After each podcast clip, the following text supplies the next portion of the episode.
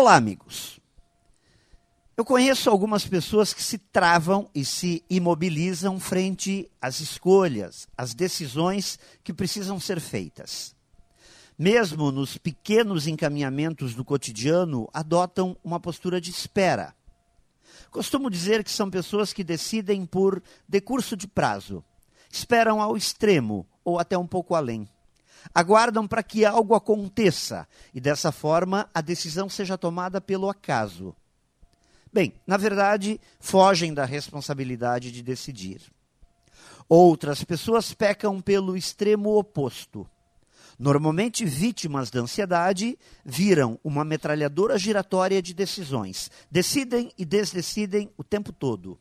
Viram uma biruta ao sabor dos ventos não analisam dados, não ponderam sobre os possíveis desdobramentos das decisões que serão tomadas.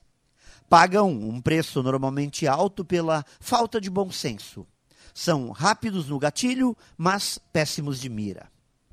Eu acredito que nunca a postura do 8 ou 80 ajuda a ganhar o jogo. O melhor sempre é o caminho do meio decidir com rapidez moderada e com muito bom senso. Pense nisso e saiba mais em profjair.com.br.